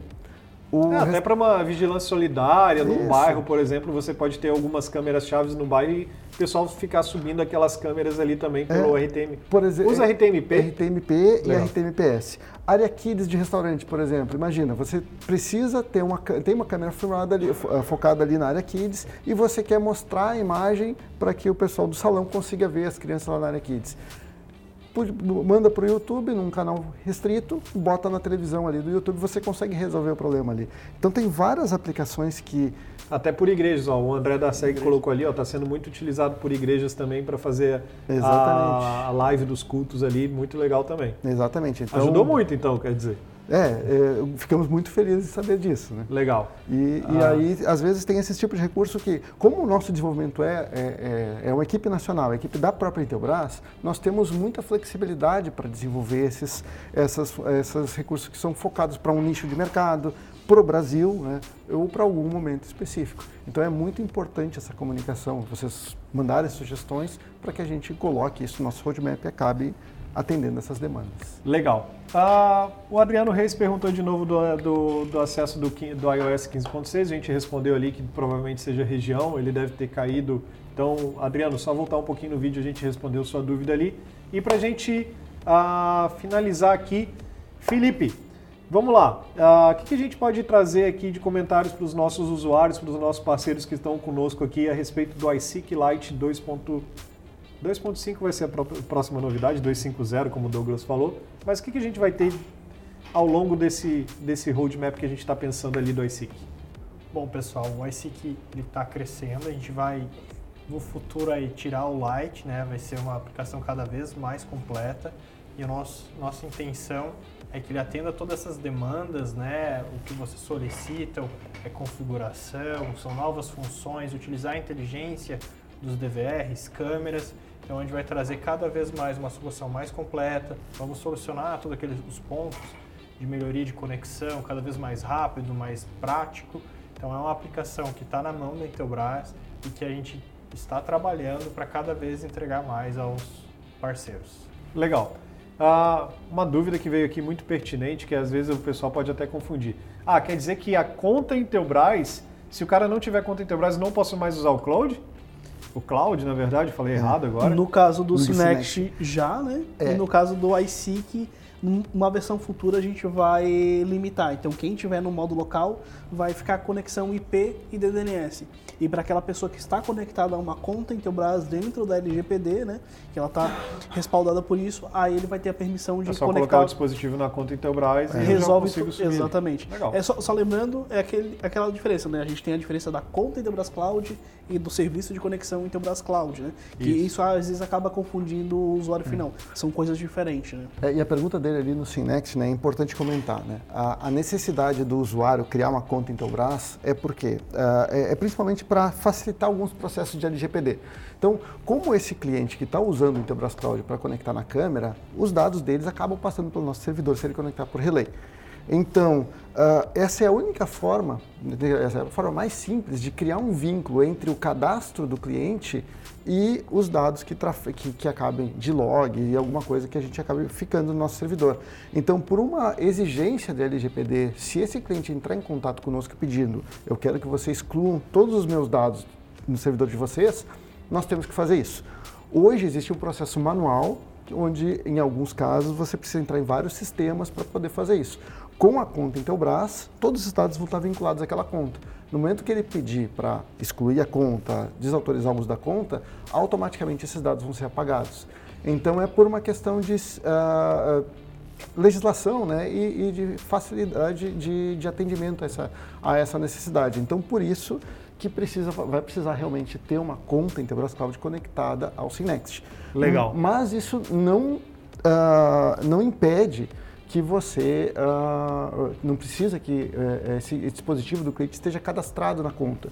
No caso do Synext, que está cadastrado no, no- no gravador, no, no software, não precisa ser exatamente a mesma coisa que está cadastrado lá na conta. né? Até porque facilita ali para o cliente que tem o Synext, já vamos supor, eu esqueci a senha Uhum. do, do equipamento. Do equipamento não, do próprio software. Isso. Eu posso fazer agora uma recuperação de senha se eu tiver o conta Enterprise, né? Exatamente. Então, aquele cliente que eu tenho ali, vamos supor, eu tenho um cliente legado, três anos que eu nunca, não precisei mais visitar ele, aí ele do nada, ô Henrique, perdi minha senha aqui do Synext, vou ter que reinstalar tudo. Não, se eu tiver o conta Intelbras, eu já tenho ali essa opção de recuperação de senha e vai ser a mesma coisa também para o iSeek, né? Exatamente. Eu, eu acho que, eu acredito que a gente vai ter aí é, uma mudança para o pessoal indo para a conta Intelbras, principalmente pelas essas funções que o Vanin comentou, né? Configuração de canal e data e hora só estão disponíveis para quem estiver na conta Intelbras. Quem estiver no modo local ou da conta Intelbras Cloud não vai ter acesso a essas funções. Até porque o próprio instalador ele tem que se resguardar pela, perante a LGPD, né? Exatamente. Ah, quem não sabe, a LGPD é a Lei Geral de Proteção de Dados. E quando a gente lida com imagens, a gente está lidando com dados sensíveis, são dados de qualquer maneira, e são dados que são protegidos por lei. Então isso daí, a Intelbras ela já começa desde os gravadores, já tem mais de dois anos, quando a lei estava a ser promulgada ainda, ou seja, a bater o martelo na lei. A gente já tinha LGPD junto com os gravadores. Ah, Para quem lê os termos, tem lá todas as, as cláusulas da LGPD também. E aí você tem ali as opções para a proteção também desses dados. E uma das necessidades da gente estar criando a conta Intelbras é justamente essa. Ter a LGPD voltada também para os clientes e para os usuários finais para eles se protegerem e terem seus dados protegidos, certo?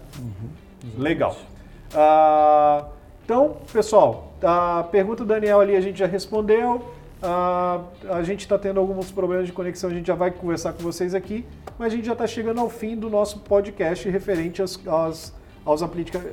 desculpa, pessoal, a gente já está chegando ao fim ah, do nosso podcast do Synext do iSeek Lite. A gente teve um bate-papo muito legal e a gente já trouxe várias sugestões que vocês trouxeram aqui no chat para gente. É, já, já anotadas aqui pelo Ronaldo, pelo Douglas e também pelo Felipe, para trazer melhorias ali em próximas versões do- dos aplicativos e softwares. E assim a gente finaliza aqui a o nosso, nossa live, nosso podcast, junto com vocês. Queria agradecer aqui ao Douglas, ao Ronaldo e ao Felipe. Muito obrigado pela participação. Queria que vocês também agradecessem ali, se despedissem do, do nosso público, para a gente estar tá encerrando aqui o nosso, nosso podcast. Então, eu, Douglas? Eu que agradeço. É, é bem interessante esse, esse contato front a front com os usuários finais, né? E a gente recebendo várias perguntas Talvez aí. vale até um parte 2, né? Exatamente. E é legal que depois a gente vai dar uma olhada no chat. Provavelmente teve algumas pessoas que não foram respondidas. A gente vai dar uma olhada ali e entender se isso cabe entrar em roadmap como uma função ou não. Mas a gente, eu quero agradecer, primeiramente, o Henrique e também claro. aí ao pessoal que estava nos acompanhando. Legal. Ronaldo? Bom, em primeiro lugar, obrigado pelo espaço, Henrique. E realmente, não é, não, não sugiro a parte 2, mas isso aqui tem que ser cíclico. Eu acho que a gente tem que fazer com certa frequência. Já que software uh, recebe atualização frequente, acho que nós podíamos criar uma, uma periodicidade para Vamos criar uma periodicidade para a gente trazer isso então, porque isso daqui é um espaço aberto para a gente ter o bate-papo. A gente vai ter o nosso próximo podcast ao vivo, vai ser dos nossos video walls, para quem Tá vendo aqui, a gente tem a solução de vídeo, a gente vai conversar com a equipe que desenvolve esses carinhas aqui também. E depois a gente vai ter vários outros espaços para estar conversando ao longo de muito tempo aqui. E só para que eu acabei não agradecendo, pessoal, muito obrigado pela audiência, né? E reforçando, por favor, se cadastrem no, no, no programa de beta ali, nos mandem sugestões, porque nós, nós gostaríamos de, de atender essas demandas que vocês têm no campo. Legal. E Felipe Vanim, por favor. Pessoal, agradecer a vocês pela audiência, por estarem junto conosco nessa noite. Uh, estamos sempre próximos, né, atendendo e conversando. Então, sempre que tiver algum problema, nos contactem, a gente vai para trás e vamos melhorar. A gente, a Intelbras sempre próxima de todos. Legal. Então, pessoal, agradeço a todos a participação. Eu sei que tem muitas dúvidas ali, o pessoal já está anotando aqui também para solucionar elas. A gente não vai conseguir tirar todas as dúvidas ah, no momento que chega aqui no chat, mas a gente sabe que a participação de vocês é muito importante, vocês estão sempre conosco aqui participando, ah, então é o nosso lema estar sempre próximo de vocês também. E agradeço muito, obrigado e até a próxima. Tchau!